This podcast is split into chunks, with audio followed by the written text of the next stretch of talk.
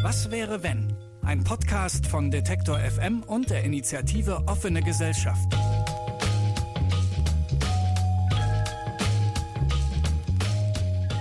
Hallo und herzlich willkommen zu Was wäre wenn, dem Podcast und Online-Magazin für neue Ideen und utopische Fragen, die den Ist-Zustand herausfordern und zeigen, dass auch alles anders sein könnte. Ich bin Sarah Steinert und ich freue mich sehr, dass Sie zuhören. In dieser Folge, ebenso wie im Magazin, geht es dieses Mal um die gute alte Demokratie. Obwohl, alt, das stimmt sicherlich, aber gut, darüber lässt sich streiten. Wir fragen, was wäre, wenn Demokratie wirklich für alle gelten würde? Demokratie ist vielleicht der zentrale Begriff moderner Gesellschaften und er wird von allen Seiten eingefordert oder, wie es der französische Philosoph Geoffroy de Lagazenerie sagt, genauso geschmeidig von Demokratinnen wie von Antidemokraten bemüht. Gemeint ist dabei jedes Mal was ganz anderes. Begrifflich bedeutet Demokratie ja Herrschaft des Demos, also des Volkes. Diese Bestimmung wird dann aber schon brüchig, wenn man fragt, wer denn eigentlich dieses Volk sei, bzw. wer dazugehört. Sibel Schick kritisiert in ihrem Artikel auf mac.de, dass einige auch heute in unserer Gesellschaft systematisch von der Demokratie ausgeschlossen sind. Zum Beispiel all diejenigen, die hier leben, wohnen, arbeiten, aber eben nicht die deutsche Staatsbürgerschaft haben. Das ist nur ein aktuelles Beispiel dafür, wie Demokratie ein ständiges Kampffeld um Teilhabe ist. Und genau dazu sprechen wir in dieser Folge mit dem Soziologen Stefan Lessenich, der beobachtet, dass in Demokratien der Kampf um Teilhabe auch automatisch immer ein Kampf um Ausschluss ist und dass es für eine wirkliche Demokratie eine ganz neue Form der Solidarität bräuchte. Die allerdings würde auch bedeuten, dass einige ihre Privilegien aufgeben müssten. Zunächst aber sprechen wir über was ganz Konkretes, was sehr Greifbares mit der Doktorandin Katharina Liesenberg vom Verein Demokratie Innovation. Und zwar über ein Projekt, das versucht, mit ganz praktischen Mitteln gesellschaftliche Mitbestimmung auszuweiten, erfahrbar zu machen und so die Demokratie demokratischer zu gestalten. Hallo, liebe Katharina. Hallo, schön bei euch zu sein. Ja, wir freuen uns auch. Wir sind natürlich auch Homeoffice und Homeoffice. Du in Darmstadt? In Frankfurt. Okay, gleich die große Frage. Wie helfen uns denn Bürgerräte deiner Meinung nach, die Krisen der Demokratie zu lindern, beziehungsweise auf welche Krisen sind Bürgerräte eine Antwort?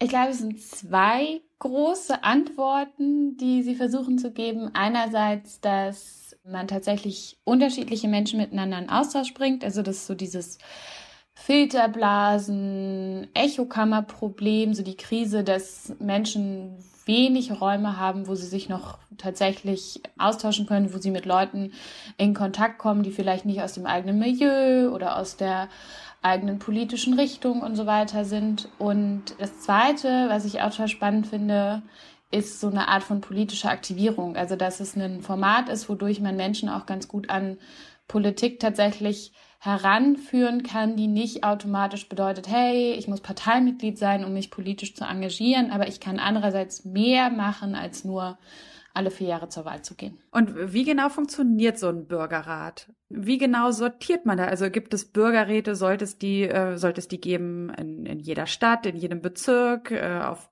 auf, Kommunalebene? Und äh, ja, wie setzen die sich zusammen? Was ist da die Idee? Also die Idee ist erstmal, das hast du ja schon angesprochen, das Losverfahren. Dass wir also tatsächlich aus dem Melderegister einer Stadt oder eines Bezirks, man kann es aber auch für ganz Deutschland oder für das ganze Bundesland, in meinem Fall jetzt Hessen, vielleicht auch für Thüringen oder das Saarland oder so, machen, dass man Menschen auslost. Also alle, die in der Stadt oder in der Kommune oder in dem Bundesland gemeldet sind, haben potenziell die Chance, quasi in einen Bürgerinnenrat zu kommen.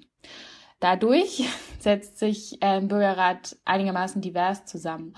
Und die Vision wäre tatsächlich, ne, also wo kann man das übermachen? Das gibt es in einigen Projekten schon häufig kommunal und auf Stadtebene. Es ist auch schon bundesweit im letzten Jahr ein geloster Bürgerinnenrat durchgeführt worden. Aber meine Vision wäre tatsächlich zu sagen, hey, vielleicht haben wir in fünf bis zehn Jahren in jeder Stadt einen Bürgerinnenrat. Also immer, wenn BürgerInnen ein Problem haben, aber vielleicht auch, wenn PolitikerInnen vor einer Herausforderung stehen oder einer Entscheidung stehen, wo sie gerne nochmal so eine, was denkt eigentlich meine WählerInnenschaft, wie so eine neue Antwort haben wollen, könnten quasi von beiden Seiten, also einmal von unten und dann aber andererseits auch von oben, einen BürgerInnenrat einberufen werden, um quasi Politik anders zu beraten, als es zurzeit üblich ist. Aber es bliebe eine Beratung. Also es, es heißt, diese Räte hätten nur empfehlende Funktion an die, an die Parlamente, die weiterhin durch Wahlen ja, sich zusammensetzen, durch gewählte Repräsentanten. Genau, also Stand jetzt ja.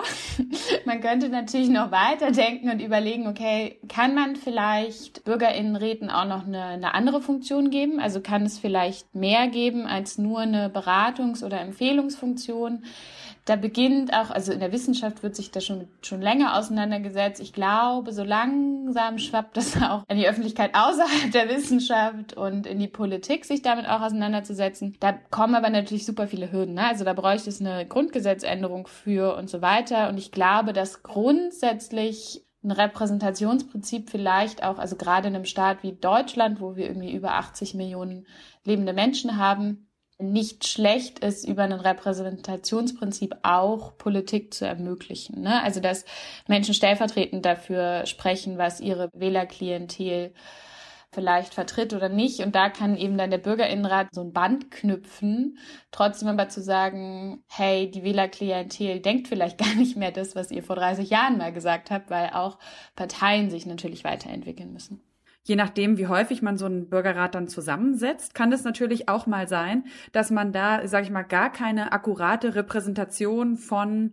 Bevölkerungsverteilung hat. Ne? Also jetzt mal vielleicht ein plakatives Beispiel. Man lost jetzt in einem Bezirk einen Bürgerrat zusammen und da sind jetzt mal nur Männer drin. Das kann ja theoretisch, ist keine hohe Wahrscheinlichkeit, aber es könnte passieren. Gibt es auch Ideen, wie man das auflösen kann und ob man vielleicht auch lost innerhalb von bestimmten Gruppen, Geschlecht, Alter, Hintergrund. Das ist ein super wichtiger Punkt, den du ansprichst. Wir machen das Losverfahren ja nicht im luftleeren Raum. Also bestimmte Ungerechtigkeiten oder strukturelle Hindernisse, die bei Parlamenten und Wahlbeteiligung oder auch bei Parteimitgliedschaften und generell politischem Engagement gerade bestehen, bestehen wir uns auch. Also das Losverfahren löst nicht auf einmal alle Probleme, die eh schon in der Gesellschaft existieren. Es gibt zwei Wege, damit umzugehen. Und zwar einerseits, dass man das Losverfahren tatsächlich quotiert. Also man sagt vielleicht, wenn man 50 Menschen im Bürgerinnenrat haben möchte, dann möchte man die Hälfte davon Frauen, die andere Hälfte Männer. Dann möchte man unterschiedliche Alterskohorten, also vielleicht auch eine gewisse Überrepräsentation von Jugendlichen, weil je nach Landes- oder Bundesrecht Jugendliche erst ab 16 oder 18 wählen können. Vielleicht schaut man also erst recht, ob man nicht schon ab 14 Leute mit reinholt. Dann eine besondere Berücksichtigung von Stadtteilen oder Bundesländern, um, also Regionen in Bundesländern, um zu gewährleisten, dass sowohl wohlhabendere als auch weniger wohlhabende Regionen vertreten sind. Das sind so die drei klassischen Quoren, nach denen man auswählt, Alter, Geschlecht und Region. Und dann kann man aber noch ein Stück weiter gehen. Man kann sagen, okay, wie sieht's eigentlich aus mit Bildungsabschlüssen? Weil ne, Hauptkritik oder eins der Hauptkritikpunkte an der Zusammensetzung unseres Parlaments ist, dass da 97 Prozent AkademikerInnen drin sitzen, obwohl in der Bevölkerung nur 20 Prozent AkademikerInnen sind. Oder ich glaube sogar noch weniger. Und ich meine, neben dem ersten Weg Quotierungen ist der zweite Weg zu sagen, man macht aufsuchende Beteiligung. Was bedeutet das? Genau, man hat so einen Brief rausgeschickt und da steht dann so, hey, Sie sind eingeladen. Und man denkt sich erstmal so, hey, komisch, was soll das, ne? Unbekanntes Verfahren. Und da sagen häufig auch super viele Menschen ab. Also es gibt keinen Zwang damit zu machen. Aufsuchende Beteiligung funktioniert so, dass man quasi auch bei den Menschen, die einen Brief bekommen hat, vielleicht nochmal an der Haustür vorbeigeht und klingelt und sagt, hey, Sie haben doch so einen Brief bekommen. Was halten Sie denn davon und wollen Sie nicht mitmachen? Und quasi in ein Gespräch darüber kommt, wie so ein Vorfühlgespräch, was dieses Format eigentlich ist und was das eigentlich soll, wer hat sich das eigentlich ausgedacht und wie kommt man dann eigentlich mit der Politik in Kontakt und so weiter, um da ein bisschen Vertrauen aufzubauen und das Verfahren tatsächlich einfach bekannter zu machen. Und ich kenne auch andere Kommunen, in denen es gemacht wurde. Man macht damit sehr gute Erfahrungen. Also, dass die Rückmeldequote tatsächlich die sonst, also in der Wissenschaft ist die Rückmeldequote, die erforscht wird, bei ungefähr vier Prozent. Wir in Frankfurt hatten eine Rückmeldequote von zehn Prozent. Und sobald man so Verfahren wie aufsuchende Beteiligung dazu nimmt, landet eine Quote auch schnell mal bei 50 Prozent. Einfach weil da ein Gespräch stattgefunden hat. Und wir in Frankfurt haben dieses Verfahren nochmal so ein bisschen abgeändert, dass wir tatsächlich sagen, okay, wir reservieren ein Drittel dieser Plätze eines Bürgerinnenrats tatsächlich für solche Gruppen, die strukturell unterrepräsentiert sind im Diskurs. Also wo strukturell nachweisbar ist, diese Gruppen wählen weniger, diese Gruppen beteiligen sich weniger, sind dadurch auch weniger repräsentiert. Es gibt ja auch noch so ein bisschen die These, dass sich im Bürgerrat das Schöne auch ist, dass sich Menschen hinter Standpunkten begegnen können. Also dass vielleicht jemand seine Vorurteile überprüft, weil er dort mit jemandem in so einem Rat auch zusammenkommt, den er sonst vielleicht nicht in seinem Bekannten- oder Arbeitsumfeld gehabt hätte. Aber auch da bleibt es, darf man es vielleicht auch nicht idealisieren, weil am Ende ist es ja dann auch vielleicht ein Verständigungsprozess, der nur innerhalb, ich sage mal, der, dieses Rahmens des Rates dann abläuft und ja auch nicht automatisch über die Grenzen hinausgehen muss. Oder ist da die Hoffnung, ja, dass es quasi einfach wieder so ein Ort mehr ist und man da vielleicht auch eher klein denkt und sagt, auch die kleinste Veränderung oder mehr Offenheit, die entsteht, ist es schon wert mitzunehmen, ohne dass man da sagt, das ist jetzt die Lösung für alles? Genau, ich glaube, es ist sicher nicht die Lösung für alles. Da muss ich leider vielen Aktivistinnen in dem Bereich auch so ein bisschen die Hoffnung nehmen. Sowohl aus meiner praktischen Erfahrung als auch aus dem, woran ich so forsche. Ich glaube, es ist wie so ein Dominospiel tatsächlich. All die Menschen, die mal in so einem Bürgerinnenrat partizipiert haben, sind wie so kleine BotschafterInnen oder auch große BotschafterInnen, die die Geschichte und die Erfahrungen von einem Bürgerinnenrat weitertragen. Und die sind in, ich würde sagen, tatsächlich 90 Prozent der Fälle sehr, sehr positiv, auch wenn es da keine Einigung über ein bestimmtes Thema gab. Also ne, ist ja klar, bei manchen Diskussionspunkten wird man sich vielleicht nicht einigen, wenn man sehr unterschiedliche politische Ansichten hat oder auch sehr unterschiedliche soziale Hintergründe. Aber darum geht es auch nicht, permanent Einigung zu erzählen. Also ich glaube, es ist okay, einen gewissen Grad an Konflikt oder Dissens auszuhalten trotz allem sind die Geschichten, die danach immer wieder erzählt werden, hey, da gab es einen Raum, ich habe tatsächlich andere Leute kennengelernt, auch andere Lebensrealitäten kennengelernt und ich konnte im Idealfall ins Gespräch kommen mit PolitikerInnen, das ist je nach Modell des Bürgerinnenrats und von Stadt zu Stadt unterschiedlich. Aber es gab eine Möglichkeit, sich auch mit Politik auszutauschen. Und ich habe tatsächlich auch verstanden oder besser verstanden, wie so ein politischer Prozess eigentlich läuft, was auch eine politische Entscheidungsfindung ausmacht. Also warum es vielleicht so lange dauert, dass im Bundestag dann ein Gesetzesentwurf irgendwie auch, ne, es gibt drei Lesungen und dann wird es an Ausschüsse verwiesen und so.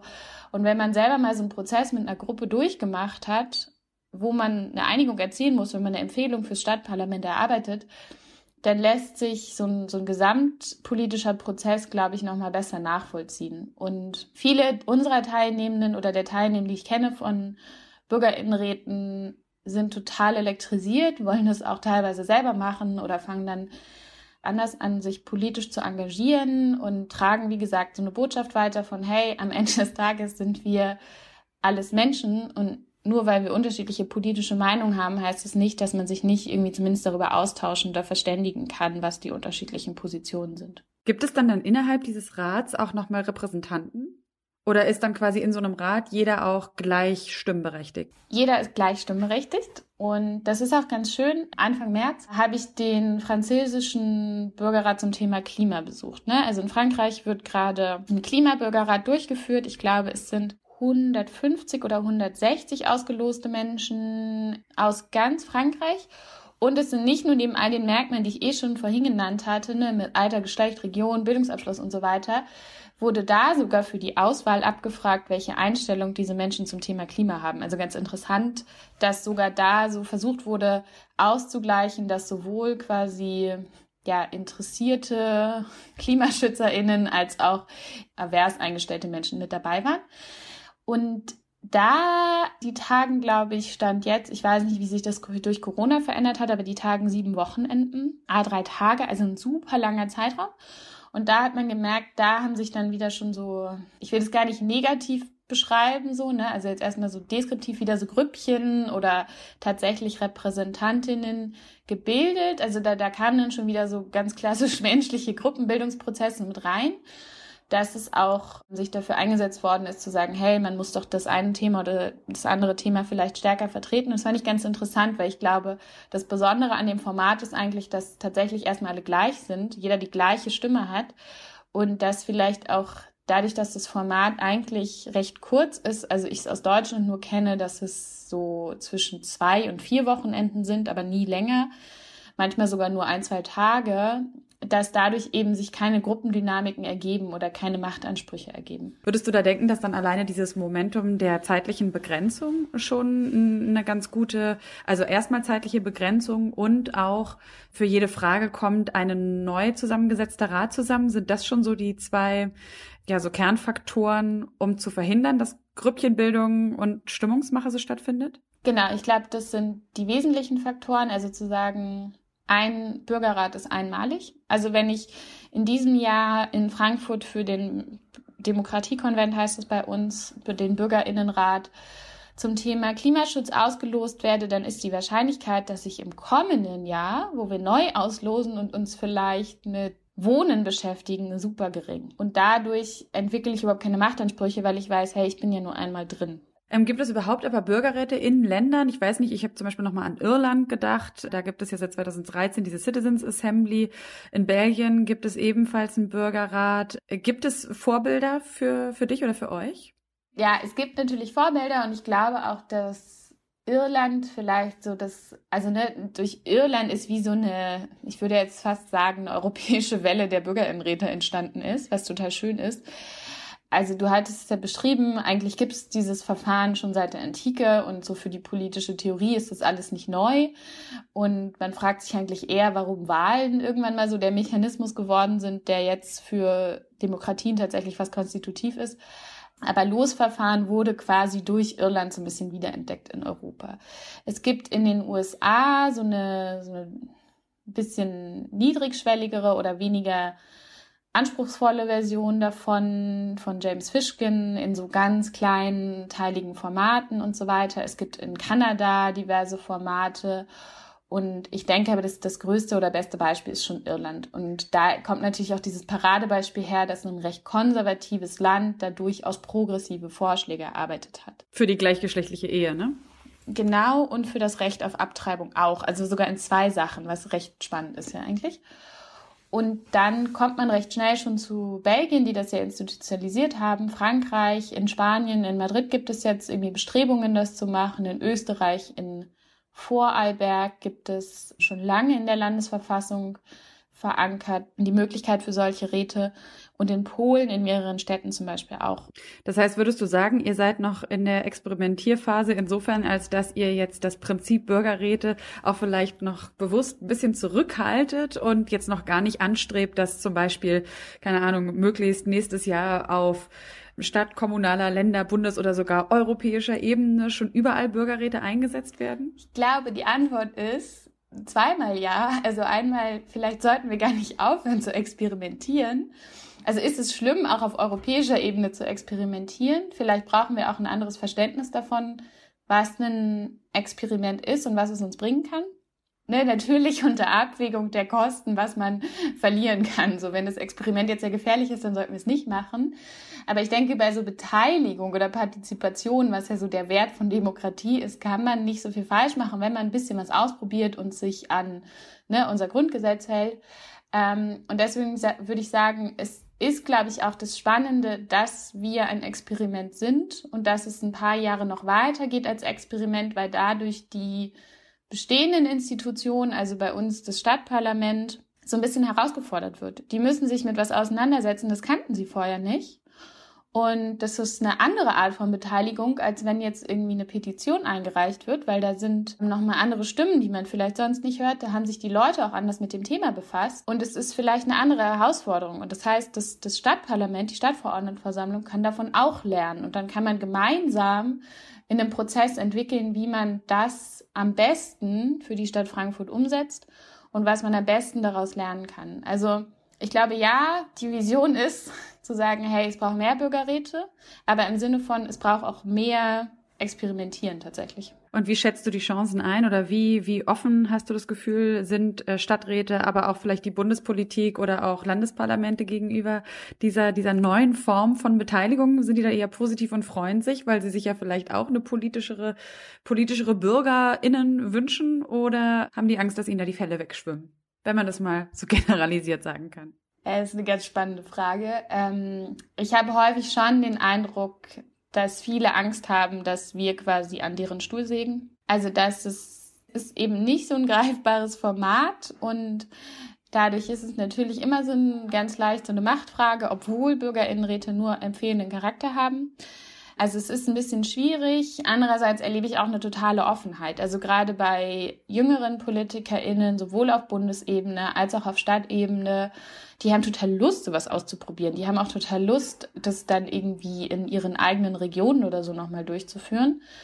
Und es ist auch weniger eine Parteifrage, als würde ich sagen, wirklich so eine Frage von, bin ich offen, was auszuprobieren, was ich nicht kenne? Denke ich, dass Beteiligung tatsächlich was bringt? Also habe ich Lust darauf, mich darauf einzulassen, dass ich dann vielleicht auch meine Meinung ändern muss. Ich könnte mir vorstellen, auch da ist es wahrscheinlich wieder eine Frage nach dem Leidensdruck, wenn für die, ich sage jetzt mal die etablierten Parteien der Leidensdruck, nämlich eine Masse an Menschen, die sich weniger repräsentiert fühlt, das Erstarken der rechten, sehr politikverdrossenen Parteien, wenn der Druck zunimmt, dann ist es vielleicht auch irgendwann gar nicht mehr eine Frage, ob man sich so neuen Konzepten zuwendet, die eben wieder mehr den Leuten nicht nur das Gefühl, sondern de facto auch die Verantwortung für politische Entscheidungen zutragen möchte, inwieweit man sich denen eben öffnet. Total. Also ich habe auch so ein bisschen die Hoffnung, dass wir es eben dadurch, dass ich habe davon gesprochen, dass es fast so eine Art von europäischer Welle ist, dadurch, dass Deutschland oder verschiedene Regionen Deutschlands so ein bisschen auf diese Welle aufspringen oder es vor Corona so schien, dass sich zumindest eine Offenheit langsam auf vielen Ebenen, also auch aus von Stadtseite, von unterschiedlichen Parteien und so eine Offenheit für dieses Thema ergibt, dass man da ein Stück weit auch eine Form von Vereinfachung und ja, einfache Auseinandersetzung mit politischen Inhalten, die manche Parteien anbieten, sich dagegen stellen kann und sagen kann, hey, Politik ist komplex und es ist komplex, es auszuhandeln und ein Primat davon sollte aber sein, dass wir es nicht ausgrenzend machen und dass alle dazugehören und auch alle mitreden können müssen. Und ich glaube, einen, so einen Raum zu erschaffen, eine Form von Möglichkeitsraum sogar tatsächlich, dass auch für jeden Einzelnen, für jede Einzelne wieder vorstellbar wird, dass man was verändern kann und dass man ein Stück weit was mitgestalten kann, ist super spannend und wird Politik auch noch länger beschäftigen. Und wer das jetzt hört und sagt, ja, ich bin jetzt schon total dabei, ich hätte total Lust, mal an so einem Rat teilzunehmen, muss die Person dann darauf hoffen, dass sie vielleicht gelost wird und in Frankfurt wohnen? Oder was sind da so aktuell die Chancen? Hast du noch Ideen, wo man sich hinwenden kann? ja, ist natürlich das Problem an der Losauswahl. Man muss ein bisschen auf den Zufall hoffen. Wir entwickeln gerade in Frankfurt ein Handbuch, um quasi Bürgerräte leichter transferieren zu können. Also so ein richtiges Do-it-yourself Demokratiekonventbuch, wo man quasi einfach mal selber aktiv werden kann. Und wenn man dafür nicht genug Zeit hat, was ja völlig selbstverständlich ist, dass viele Leute nicht so viel Zeit für zivilgesellschaftliches Engagement haben, dann gibt es zurzeit zum Beispiel vom Bürgerrat Demokratie, so Webinare, wo man sich einfach mal, ne, wegen Corona, gerade nur Webinare, wo man sich einfach mal einklicken kann und sich eine Stunde lang erstmal irgendwie anschauen kann, okay, was ist das eigentlich? Da gibt's Erfahrungsberichte, da gibt's mal einen wissenschaftlichen ähm, Vortrag und so weiter. Also sich einfach ein bisschen zu informieren. Und manchmal kann man ja tatsächlich auch dann als quasi stiller Beobachter an so einem Rat teilnehmen. Aber das hängt wirklich vom einzelnen Bürgerinnenrat ab, von dem Konzept des Bürgerinnenrats ab, ob und wie viele ZuschauerInnen zugelassen werden und natürlich, ob in der eigenen Stadt sowas überhaupt durchgeführt wird. Was aber auf jeden Fall ja möglich ist, ist, dass man sich nochmal einliest in die Erfahrungen, die jetzt bisher schon gemacht wurden auf dem Frankfurter Demokratiekonvent. Und dafür empfehle ich jetzt nochmal an alle Hörer die Seite mehralswählen.de. Da sind die Ergebnisse nochmal zusammengetragen. Und damit bedanke ich mich auch ganz herzlich bei dir, Katharina, für das Interview. Ja, ich bedanke mich bei euch. Und wer auch noch Fragen hat, kann mir auch gerne Mail schreiben an liesenberg.mehralswählen.de. Es gibt aber auch die E-Mail-Adresse nochmal auf der Website. Super, vielen, vielen Dank. Bürgerinnenräte könnten also dafür sorgen, dass Mitbestimmung erweitert wird, mehr Menschen angesprochen und auch in den Prozess der Aushandlung von Lösungen eingebunden werden. Dabei sorgen Quoten dafür, dass alle gesellschaftlichen Gruppen auch adäquat repräsentiert werden. Dass das in unserer Demokratie aktuell nicht der Fall ist, das liegt am System Demokratie selbst, sagt Professor Stefan Lessenich. Er hat den Lehrstuhl für politische Soziologie sozialer Ungleichheit an der LMU München inne und beschreibt in seinem aktuellen Buch Die Grenzen der Demokratie Teilhabe als ein Verteilungsproblem. Schon die demokratische Mitbestimmung selbst sieht er als ein umkämpftes Privileg und wer es sich einmal erkämpft hat, der teilt diesen Einfluss nur ungern mit anderen Gruppen. Hallo, Professor Lessenich. Hallo, guten Tag. Sie sagen ja, Demokratie sei schon immer ein Kampf um Teilhabe gewesen. Und zwar jetzt nicht nur um die Teilhabe der eigenen Gruppe, sondern zugleich und quasi immanent auch immer gegen die Teilhabe anderer Gruppen.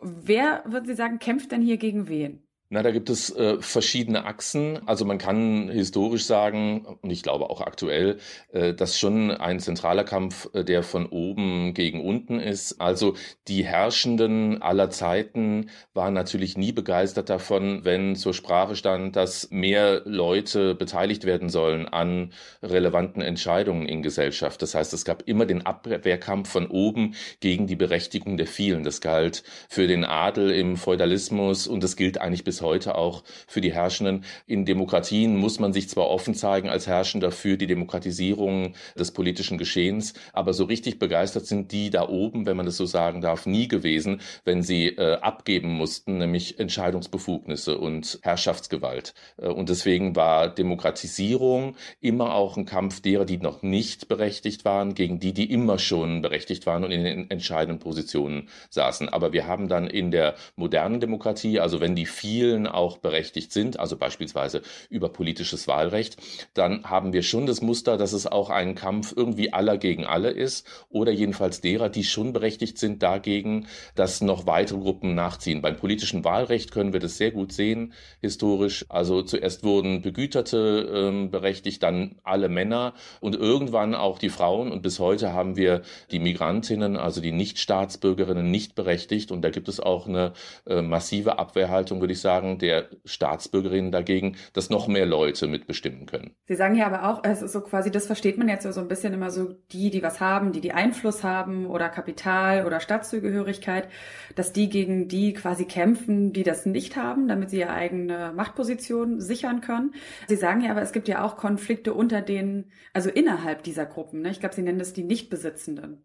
Ja, genau. Und das ist aber interessanterweise eine ähnliche Logik, weil wir achten dann häufig auf diese Oben-Unten-Gegensätze, die massiver Art sind. Sie haben das genannt, Kapitalbesitzende versus Nicht-Kapitalbesitzende. Aber ähm, sozusagen auf den tieferen Ebenen des gesellschaftlichen Geschehens bildet sich das in ähnlicher Weise ab. Und da sind wir alle in der Position, dass wir jeweils befürchten müssen, dass uns die Butter vom Brot genommen wird, wenn noch weitere Menschen berechtigt werden. Und Berechtigung meine ich jetzt nicht nur das politische Wahlrecht, sondern auch die soziale Berechtigung. Beschäftigung. Deswegen gibt's ja die Diskussion, dass Zuwandernde uns die Wohnungen wegnehmen oder ähnliches, ja, weil wir denken, Wohnraum ist ein knappes Gut. Wenn ich als hiesiger Einheimischer endlich eine Wohnung ergattert habe, dann möchte ich die auch behalten. Dann möchte ich nicht, dass ich hier vielleicht rausfliege, weil andere nachrücken. Und wir sehen das in München. Da gibt es eine neue politische Gruppierung, die den Zuzug nicht nur von Ausländerinnen, sondern überhaupt von Nicht-Einheimischen beschränken möchte. Das heißt, in jeder Position in Gesellschaften, deswegen ist es relevant, dass wir nicht nur in einer Klassengesellschaft, sondern auch in einer Konkurrenzgesellschaft leben. In jeder Position dieser Konkurrenzgesellschaft muss man befürchten, dass wenn andere berechtigt werden, dass man selber dadurch Einbußen dann zu gewärtigen hat. Also ist für Sie Demokratie immer auch eine Konkurrenzgesellschaft und ist damit dann die Demokratie das Problem an sich? Oder was würden Sie sagen? Wo ist das auch vielleicht was Menschliches, dass wir immer uns gegen die anderen durchsetzen und am Ende irgendwie egoistisch motiviert in der Regel handeln? Also als Soziologe würde ich immer sagen, ähm, das, was erstens mich interessiert, aber das, was meines Erachtens auch Gesellschaft ausmacht, sind nicht sozusagen anthropologische Konstanten, ist nicht sozusagen die Einrichtung des Menschen. Wir sind nicht egoistisch oder ja. ist nicht die Natur des Menschen, sondern es ist die soziale Natur des Menschen. Es hängt schon davon ab, wie Gesellschaft eingerichtet ist. Und beispielsweise in einer kapitalistischen oder wenn Sie auch wollen, marktgesellschaftlichen Gesellschaft ist klar, dass man den Marktsignalen folgen muss und ähm, ja, wenn Sie auf Märkten nicht den Marktsignalen entsprechend agieren, dann haben Sie ein Problem. Ja, dann geht Ihr Betrieb bankrott oder Sie verlieren einen Arbeitsplatz oder finden keinen. So dass auch in der Demokratie es sozusagen nicht die Natur des Menschen ist, die da am Wirken ist, sondern die Einrichtung der demokratischen Verhältnisse. Und unter real existierenden demokratischen Verhältnissen ist es so, dass Berechtigung aller bedeuten würde, wir, die schon berechtigt sind, hätten zu gewärtigen, dass wir bestimmte Rechte mit anderen teilen müssen. Und da gibt es Vorbehalte auch bei den Schlechtergestellten. Und das kann man nachvollziehen, aber das ist sozusagen das ist ein sozialer Mechanismus. Das ist keine natürliche Voreinstellung des Menschen. Und wie, welche Anreize müssten da gesetzt werden? Also wie schaffen wir das, die Demokratie wirklich demokratisch wird, dass dieses Problem gelöst wird und wir von dieser begrenzten Teilhabe und der Machtsicherung einzelner Gruppen hin zu so einer echten Solidarität kommen? Naja, also vereinfacht gesagt, die, die gegenwärtig schon schlechter gestellt sind im Sinne von politischer Teilhabe, sozialer Teilhabe, kultureller Teilhabe, die dürften nicht befürchten müssen, dass eine Erweiterung des berechtigten Kreises sie noch schlechter stellt. Ja, also die schlechtestgestellten dürften nicht mit weiterer Schlechterstellung rechnen. Und das heißt aber auf Deutsch gesagt, dass wir mit einer Umverteilung von Teilhabechancen beginnen müssten. Also die, die gegenwärtig auch intern weniger Teilhabechancen haben, müssten mehr bekommen und äh, müssten die garantiert bekommen, auch wenn beispielsweise Zuwanderung erweitert wird. Also wenn von außen noch nach Teilhabe heischende Personen dazukommen, dann dürfen die, und das war ja, glaube ich, eines der zentralen Probleme auch in der gesamten Flüchtlingsdebatte, wenn Sie so wollen, dass die, die äh, schlechter gestellt waren, potenziell befürchten konnten, na ja, wenn jetzt noch mehr Konkurrenten am Markt sind, dann schaue ich in die Röhre und die da oben haben eh nichts zu befürchten, die werden schon ihre Schäfchen ins Trockene bringen. Das heißt, man darf dann auch vor dem Erweiterung des Beteiligungsraumes und des Berechtigungsraumes keine Angst haben dürfen und das hängt aber wiederum von der Einrichtung der Demokratie ab. Und was ich ja dann aber jenseits dieser sozialen Unterschiede immer ins Spiel bringen würde, ist das Problem, was sich zusätzlich stellt, nämlich dass die Berechtigungen, die wir heute genießen, leider Gottes zusammenhängen mit der Entrechtung, wenn man das so parallelisieren möchte, mit der Entrechtung sozusagen der natürlichen Umwelt. Also unsere Teilhabechancen in dieser Gesellschaft, die politischen, die sozialen Teilhabechancen, die ökonomischen Teilhabechancen, die beruhen darauf, dass diese Gesellschaft und diese Demokratie lange so funktioniert hat, als gäbe es keinen Morgen, als könnten wir uns ständig sozusagen bereichern an der Natur und das dann zur Umverteilung von Rechten benutzen. Und wie wir seit dem Klimawandel wissen, geht das nach hinten los. Aber jetzt nochmal ganz konkret zu diesem Naturbeispiel. Was würden Sie denn da da vorschlagen? Also wie kann man die Natur wirklich in die Demokratie integrieren? Weil eine eigene Stimme kann sie ja nicht äußern. Nee, äh, obwohl es da auch mittlerweile in der, in der Rechtsphilosophie solche Überlegungen gibt, ja. Sollte man äh, hier in München der ISA sozusagen eine Stimme geben, ja, und die schreit dann auf, wenn zu viele Leute die Isarauen bevölkern und da vielleicht das ökologische Gleichgewicht in Gefahr ist. Aber grundsätzlich gilt es natürlich, die Demokratie selbst zu fesseln und zwar ökologisch zu fesseln. Und das ist allerdings, das schreibe ich in meinem Buch auch, das ist natürlich das Dilemma und im Grunde genommen auch der Münchhausen-Akt, der da zu erbringen wäre, dass nämlich die soziale Entgrenzung der Demokratie, also mehr Berechtigungen für mehr Menschen vorzusehen und mehr Menschen gleich zu berechtigen, realisiert werden müsste, ohne das zu tun weiterhin oder sogar noch äh, zu verschärfen, was wir bisher schon machen, nämlich die Umwelt äh, zu vernutzen, als koste sie nichts. Ne? Also diese, diese Parallelführung von oder diese Gleichzeitigkeit eigentlich von sozialer Entgrenzung und ökologischer Begrenzung, das ist die zentrale Aufgabe. Das, aber das würde auch heißen, wir müssen mehr Menschen berechtigen zur Mitsprache, die auch ein Interesse daran haben, dass die natürlichen Lebensbedingungen gewahrt werden. Ich meine, bei Fridays for Future geht es um wenig anders, als zu sagen, wir müssen die zukünftigen Generationen mit einbeziehen in Entscheidungsfindungen. Äh, wir müssten auch Menschen anderer Weltregionen mit einbeziehen, sozusagen in unsere Entscheidungen und uns überlegen, das, was wir tun, was hat das eigentlich für Auswirkungen andernorts. Aber wie kriegt man jetzt diejenigen mit ins Boot, die genau daran, an dieser Verbreiterung auch der Rechte gar kein Interesse haben? Weil sie in ihrer Position immer noch und wahrscheinlich auch noch ihre Nachfahren die Gewinner sein würden der Verhältnisse, wenn sie dann so blieben, wie sie sind. Ja, das ist die äh, Preisfrage, wie man die Privilegierten ins Boot bekommt, äh, um sich in gewisser Weise selbst zu schädigen. Ja, und das fängt natürlich bei den Superprivilegierten an. Äh, die müssten sich besonders stark selbst schädigen. Das Dilemma, was ich gerade aufgemacht habe, besagt aber, dass auch ganz normale Bürgerinnen äh, dieser Gesellschaft auch jedenfalls nach heutigen Wertmaßstäben Selbstschädigung betreiben müssten, aus, um aus dieser Falle Falle rauszukommen. Und da gibt es, glaube ich, nicht so viele Auswege. Der eine ist, es muss alles noch schlimmer werden. Ne? Also der Klimawandel und Fridays for Future wurden auch hier erst zum Thema, als wir gespürt haben, dass es uns an den Kragen geht. Das nimmt jetzt dem Protest von Fridays for Future nichts an seiner Legitimität, aber es ist schon auffällig, dass die jungen Leute, wenn man das jetzt so altväterlich sagen darf, auf die Straße gehen und denken, oh Gott, wir sind ja selbst betroffen. Ja, es sind nicht nur irgendwelche anderen Weltregionen. Das heißt also, die Wahrnehmung von eigener Betroffenheit und dass Risiken auch einen selbst betreffen, das ist wahrscheinlich, und das ist auch nicht menschliche Natur, sondern es ist ein sozialer Mechanismus, das ist wahrscheinlich eine Voraussetzung. Aber ich glaube, da stehen die Chancen gut, wenn man so will, ja, dass wir äh, zunehmend mitbekommen und nicht mehr verdrängen können, wie es eigentlich um die natürliche Umwelt steht, aber auch um die Ungleichheit in der Welt. Ja, das ist ja ein zentraler Motor auch für, für globale Migrationsbewegungen.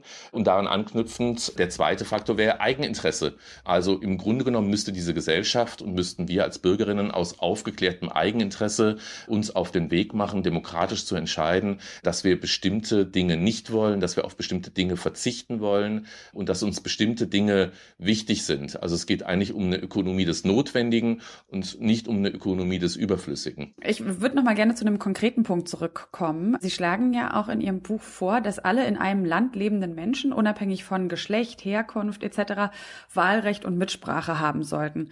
Ist die Konsequenz daraus, dass wir dann eigentlich auch auf Nationalstaaten verzichten müssten, also dieses Privileg Staatsbürgerschaft aufgeben müssten, damit dann wirklich alle Menschen die gleichen Teilhaberechte erhalten können? Ich glaube, jetzt jenseits der Organisationsform der Weltgesellschaft, ob das jetzt in Nationalstaaten ist oder nicht, das Privileg der Staatsbürgerschaft ist ein ganz zentrales Problem. Also man spricht ja auch von der Geburtslotterie und wenn Sie zufällig hier geboren sind in Deutschland, dann genießen Sie halt die Vorzüge der deutschen Staatsbürgerschaft. Und die, die sind immens im Weltvergleich gegenüber einer nigerianischen beispielsweise.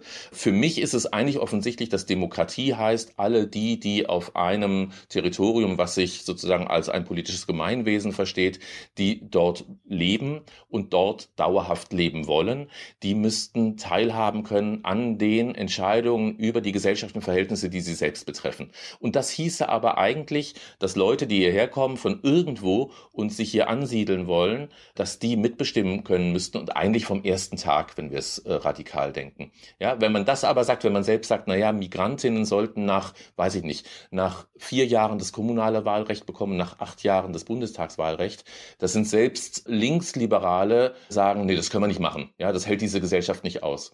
Und überhaupt die Einschätzung, dass diese Gesellschaft das nicht aushalten würde, sagt sehr, sehr vieles über diese Gesellschaft als eine demokratisch verfasste, die nämlich immer darauf zielt, dass demokratische Rechte eingeschränkt sind. Und zwar im Personenkreis erstmal. Aber für mich ist klar, da wo ich lebe und da wo ich leben möchte, da möchte ich und muss ich auch mitbestimmen können. Dann wieder zurück zu dem Thema Werte. Ähm, dieser Wert Solidarität. Das ist ja der, den es eigentlich auch dafür bräuchte, ne? damit man das wirklich, äh, damit es eben nicht nur in der Diskussion bleibt, sondern man wirklich sagt, wichtiger als die Sicherung meiner eigenen Vorteile ist eine grundsätzliche Solidarität, oder? Das ist ja, so verstehen Sie auch den Begriff Solidarität, wie Sie ihn verwenden, oder? Ja, also Solidarität verstehe ich so, dass man man sich gemeinsam für ein geteiltes Anliegen einsetzt. Ich finde, das ist wichtig. Man macht etwas gemeinsam, man macht nicht etwas für andere. Ja, das wäre Wohltätigkeit oder Hilfe, sondern man macht etwas gemeinsam. In der Regel geht es da um irgendeinen Missstand. Und dann ist aber Solidarität für mich hat auch eine politische Dimension, dass man fragt, wo kommt eigentlich dieser Missstand her? Und dass man nicht nur versucht, diesen Missstand zu beheben, also Hilfe zu leisten, ja, oder Probleme auszuräumen, sondern die Problemerzeugungsstruktur in den Blick zu nehmen, äh, zu fragen, warum gibt es diesen Missstand eigentlich? Warum wird er immer wieder neu hergestellt? Und Solidarität wäre sozusagen an die Wurzel zu gehen und gemeinsam die Erzeugungsmechanismen von Missständen zu beheben. Das ist ein sehr hoher Anspruch, ja, aber das wäre mehr als als sich beispielsweise ins Fenster zu stellen oder auf dem Balkon und für Supermarktkassiererinnen zu klatschen. Wenn es das nicht ist, wo sehen Sie es denn schon? Wo sehen Sie Solidarität jetzt schon wirklich werden? Na, ich glaube, das gibt es natürlich, wenn man jetzt im globalen Maßstab schaut, äh, sehr häufig Entrechtete, ja, beispielsweise Menschen, die ihren Boden verloren haben, ja, die Bewirtschaftungsrechte ihres Bodens, die Landlosen in Lateinamerika beispielsweise, die üben immer schon praktische Solidarität, um sozusagen materielle Rechte auf basaler Ebene für sich einzuklagen. Und wenn man diesen Kampf, ich nenne es mal einen Kampf, wenn man den unterstützt von hier aus, ja, und sich mit denen gemein macht, da versucht gemeinsame Sache zu machen, dann wäre das auch von hier aus Solidarität zu üben. Ja, und es wäre weniger eine Patenschaft für ein Waisenkind zu übernehmen, sondern sich zu überlegen, was produziert denn massiv Waisenschaft in ja, armen Ländern und muss man diese Verhältnisse vielleicht verändern. Ja? Also ich glaube, das gibt es sowohl in Deutschland gibt es Organisationen, Organisationsformen, Plattformen, die solche Art von politischer Solidarität auch äh, organisieren, betreiben.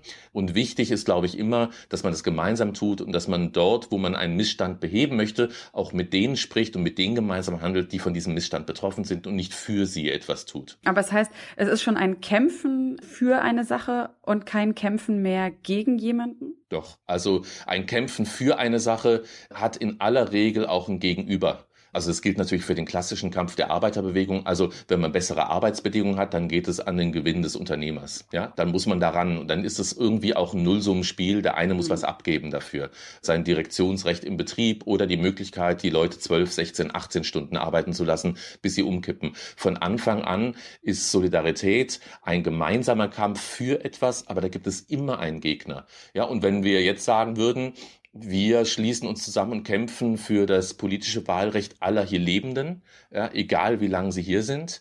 Dann hätte man auf jeden Fall schnell äh, gewusst, wer das Gegenüber ist. Und wie sehen Sie jetzt unsere jetzige Situation oder die, die veränderten ja, Bedingungen oder auch die Bedingungen, nicht nur die wir jetzt schon haben, sondern auch die veränderten Bedingungen, die uns erwarten durch Corona. Glauben Sie, dass wir in irgendeiner Form auf diesem Weg was gewonnen haben oder könnte das auch die Verteilungskämpfe jetzt nochmal verschärfen? Naja, die naheliegende Antwort ist erstens, ich weiß es nicht und zweitens, es kann alles passieren. Die Geschichte ist offen. Die Wahrscheinlichkeiten, dass wir an dieser Krisen sind ja immer auch ein bisschen Weggabelung. Geht es in die eine Richtung, geht es so weiter wie bisher, äh, ändert sich etwas.